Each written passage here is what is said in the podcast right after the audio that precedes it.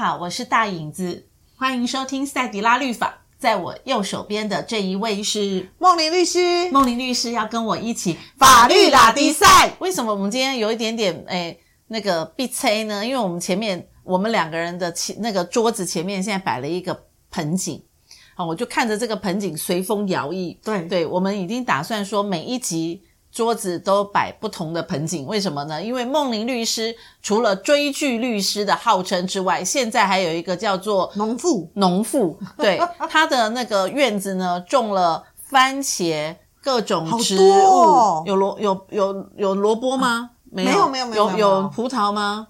没有，有。辣椒也哦，辣椒也出来了，哼，火龙果也有，火龙果也有了，哼，然后还有那个桑葚也有了，哦，然后呢，他种了很多多肉，哈，所以下一次，呃，我们每一次的那个视频前面都可以展示不同的那个呃植物，然后我们上面旁边可以标价。可以来三十五块，四十五块，三盆一百，三盆一百，三盆一百，三盆一百。好，好，来那个聊胜于无，来加减一下那个家用。好，那今天我们两个人要有，因为追剧嘛，最近有一部很红的片子，我们两个也追，也追完了。哦，很好看，那个叫做什么《黑暗荣耀》。难怪你穿黑的。对对对，我是黑暗，我是荣耀，你是荣耀。好，荣耀是黄的，黑暗是黑的，对对对。哎，这部片真的很好看。嗯、然后呢，现在也准备呃，在这个影集当中也很多好要准备得奖，对不对？嗯、好，那重点不是他们得不得奖，而是我觉得这个影片里面有很多一种很多问题可以讨，对，我们可以来思考一些东西。对所以我首先要先问梦玲律师是，是、嗯、发生在韩国的这样的一个校园霸凌，好，那在台湾如何的？也是同样的呈现吗？我们想说会这么严重吗？嗯、看那个烫那个卷发棒烫的全身都、嗯、哇体无完肤，同样的这样的一个状况，我们回到回到现实面，台湾也有这样的一个状况产生吗？呃，其实校园霸凌事件在全世界来讲，其实是越来越严重。在台湾来讲，嗯、其实也不遑多让。是哦，对，那只是说韩国他把这个把它戏剧化了。是是，那其实我们在处理的时候。也不少校园的霸凌事件也是很严重，严重到什么程度呢？呃，举例呢？嗯哼，肉体的伤害，对啊，有有曾经拿烟蒂烫他的啊，那也都留下疤了。对，然后也有就是说把女生带去厕所，然后把她的头发剪得乱七八糟，叫她出来啊，嗯嗯，对啊，然后也有也有逼人家去喝尿啊等等的，其实很。这种这种其实那个校园霸凌的太样，我不太想要多讲。为什么？嗯、因为每次只要一讲，其实它就是造成学生的去模仿学习，对不对？对，嗯。但是那个伤人非常的深。那我们想，我想问一下，在你经手的这种很多的案例的里面，嗯、回过头来想，为什么学生要去欺负那个学生呢？嗯嗯嗯。对，我觉得这个很奇妙诶、欸，嗯、为什么他们就一定要去欺负？另外一个学生在韩剧的里面，他们是有一个好像层次的问题，嗯、就是说我我是属于比较高阶的一个社会形态，那为什么要要去欺负另外一个孩子呢？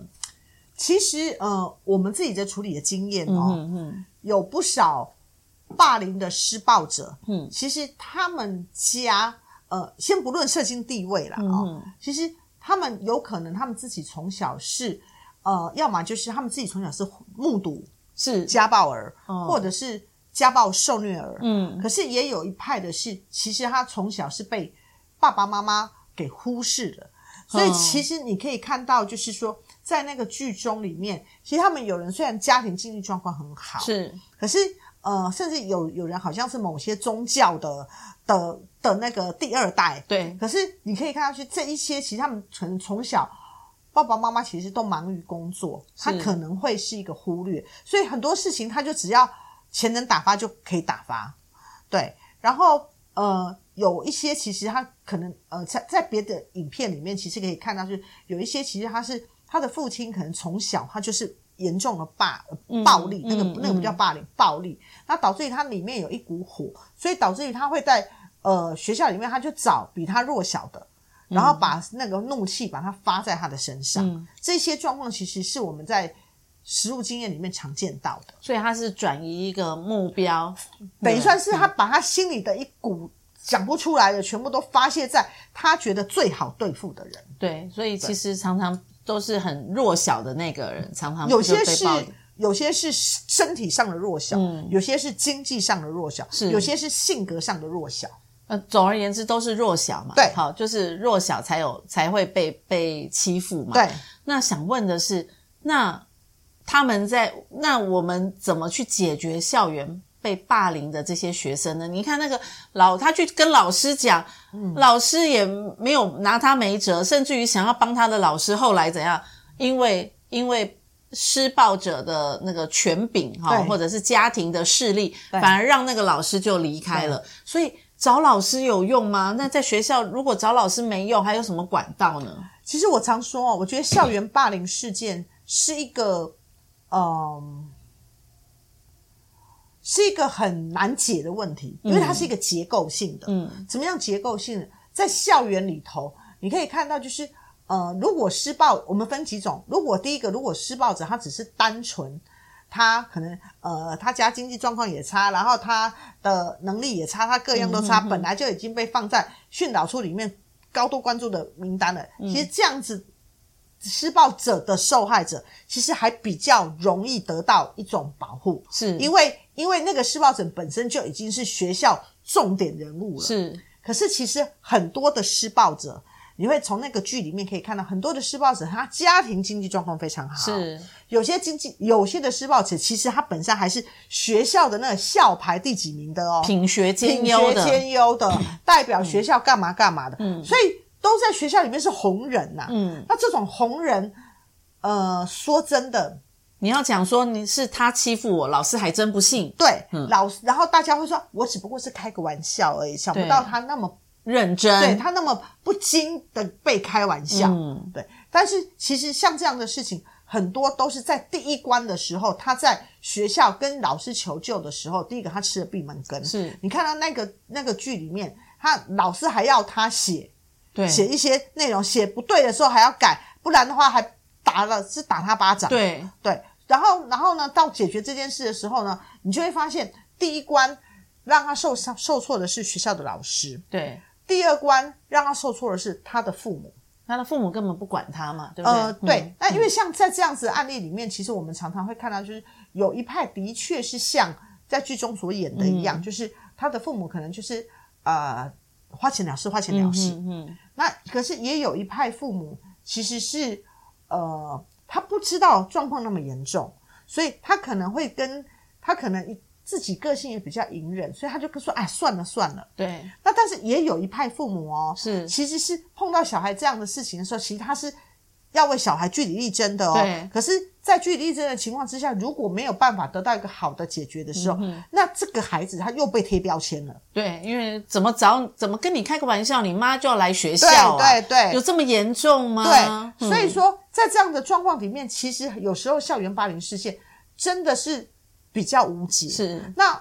为什么会无解？因为其实你回过头来看，那校园霸凌事件如果触法了怎么办？对啊，到底有什么法可以来、嗯、呃提告这些施暴者？嗯、因为总是他受他总是让人的身体受到伤害或心灵受到伤害嘛。嗯、那因为呢，如果是十八岁以上，他还是一般的刑法，那还比较好。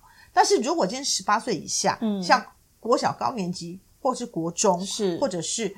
呃，高中，那在十四岁以上，呃，十八岁以下，十二岁以上，十八岁以下吧，嗯、就是他只是少年事件处理法而已。那少年事件处理法基本上常常就是家长带回去管训诫一下，所以这是最后的惩罚吗？就是让那个家长要带回去哦，要好好的管哦。对，嗯、那那不然就是要去上上什么教育而已。嗯、所以这一些其实对于呃这一些。孩子来讲，他不痛不痒，甚至他们已经上过很多次他们甚至都知道要怎么演可以骗过那，个、那老师或者是少年法庭的法官。嗯嗯嗯、所以说，在这样的情况之下，是整个结构性的问题导致这些问题越来越严重。那该怎么改变呢？这样听起来好像没完没了，因为是结构性的问题。嗯、可是这些学生，你说。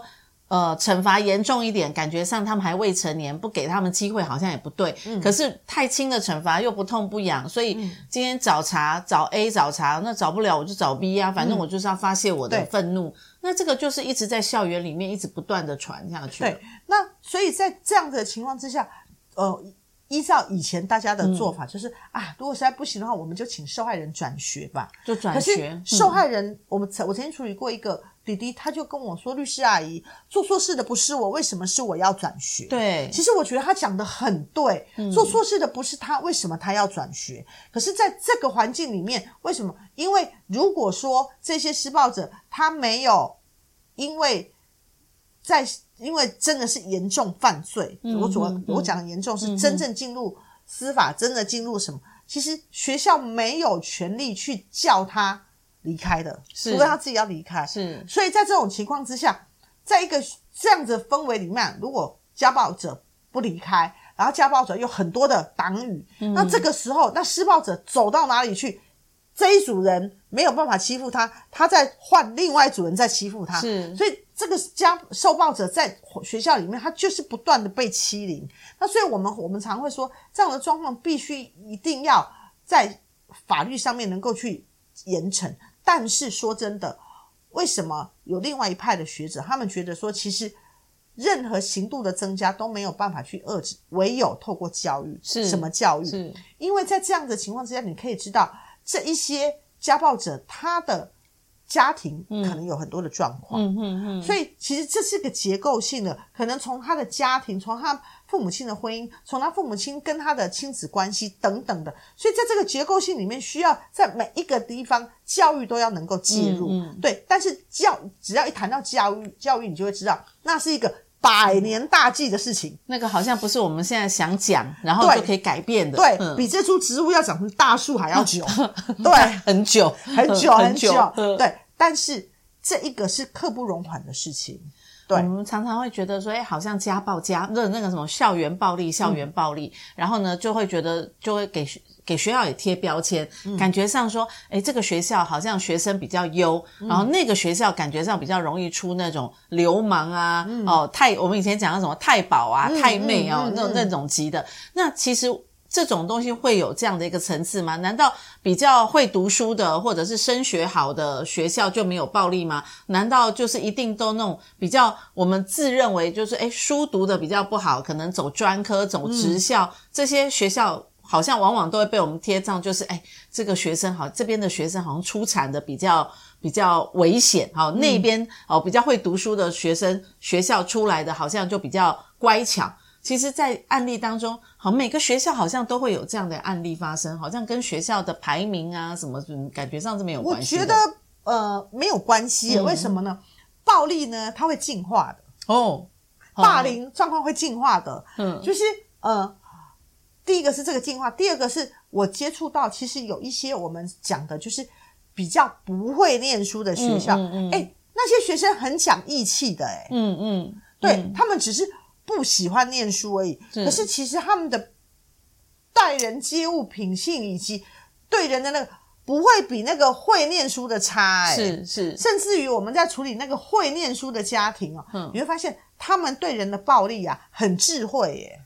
并且他们有时候，他们对你的暴力，他并不是让你在皮肉里面，嗯，他给你让你被冷落，让你暴力，对，嗯、让你被边缘化。其实我我处理过好几个，他本身他父母亲其实是医生哦，是。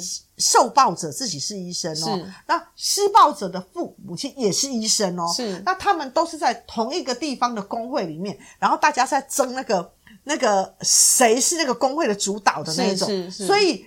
家族性的问题就衍生到孩子的里面，嗯、所以那个、嗯、呃 A 的他比较具有群众的那个，他就救济大家，然后去霸凌那个好像常常比较安静、比较边缘的，然后弄到最后那一个 B 直接想要自杀，后来因为他们家庭状况很好，所以直接把他送去，我忘了说到哪一国去念，就是他高中毕业他就把他送去。某某一个国家去去念医学院，对，可是不是每一个人都有这样子的一个能力，可以做这样子的一个处理，是对，所以应该回过头来讲，就是如果说现在的学生，就是我们从那个戏剧里面来看，嗯、我觉得那个学生就会觉得你怎么不离开啊？你干嘛不不转学啊？哈，干嘛一定要在那边没？而且为什么一定叫了你就得去啊？你没有办法挣扎吗？可是实际上一定有很多的学学生是这样，他没有办法脱离那个环境，没有办法脱离那个危险的状况。嗯、那该怎么办呢？叫老师，老师也没办法回答。回到家，妈妈搞不好就说啊，人家只是跟你开玩笑，你那么认真干嘛？也没有办法得到一个共鸣的时候，所以我们常常会看到很多的学生，就因为在学校里面发生这种状况，后来就选择自己自残。嗯、哦，这种都是我们不想要看到的一个最后的一个结果。嗯、那该怎么办呢？其实我我常常讲，现在来讲，嗯、最后一道防线其实不是法律，是媒体。嗯。嗯嗯所以当媒体重视这件事的时候，现在开始有非常多的自媒体。嗯。只要自媒体能够发挥它的作用的时候，其实是。有程度可以遏制的，嗯，因为以学校来讲，学校会在意媒体怎么看他，是，然后学校的老师现在比较重视说，哎，有没有这样的一个行为在校园里面了？对，比较不会偏袒了，对不对？呃，会不会偏袒我不知道啊，我希望不要。对、嗯、对，那那刚才大影子你说过说，哎，那他怎么不转学？大影子你忘了吗？嗯，未成年人转学要谁同意？爸爸家长哎、欸，嗯、家长如果如果今天这个孩子念的那个学校是还不错的，他会说啊，就不要跟他计较，你好好在这个学校把它念完，我们上了大学就没事啊，对，再忍个两年就好了。可是重点很多事情不是忍两年的事情哎、欸，是对，是你在那边你根本待不下去的问题耶、欸。对对，所以其实像我我自己，我常常会跟我的女儿讲，你不要太温柔，嗯。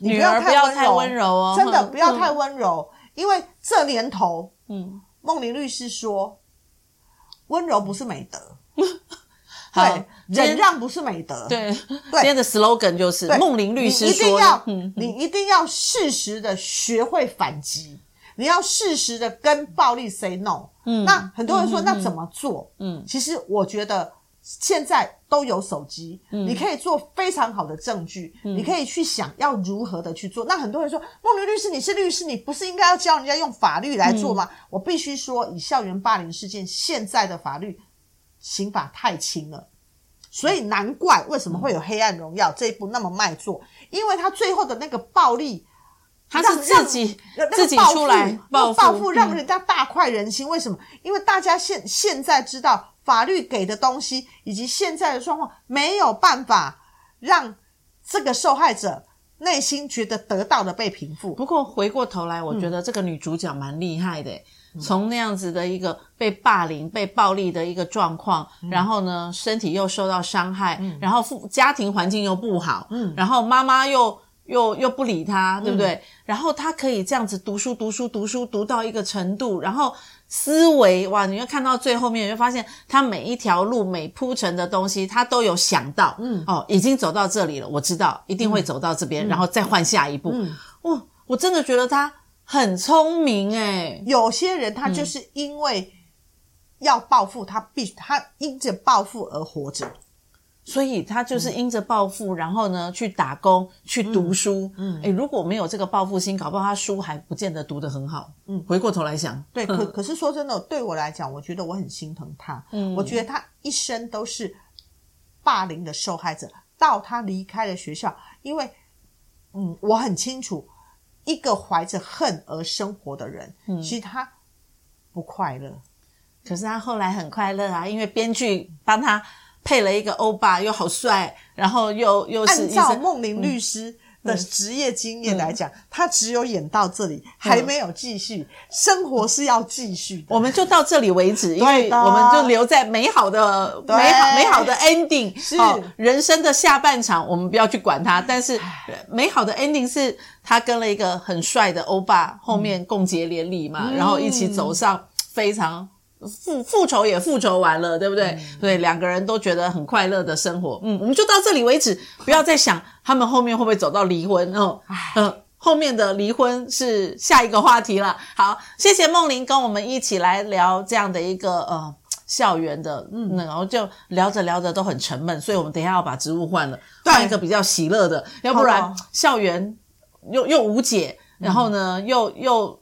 又很可怜，嗯、那怎么办呢？希望我们每个我们每个家庭的孩子都不要走到这一块。不过就像梦玲律师讲的，孩子们，你们要自己有底气呀、啊，好、哦，要懂得保护自己啊。好、哦，在学校的时候呢，我们不要欺负别人，可是我们也不要干巴巴的被人欺负，好吗？嗯嗯、好，谢谢梦玲律师今天跟我一起在这里法律拉迪赛，下一次跟大家一起法律拉迪赛，听赛底拉律法哦，拜拜拜拜。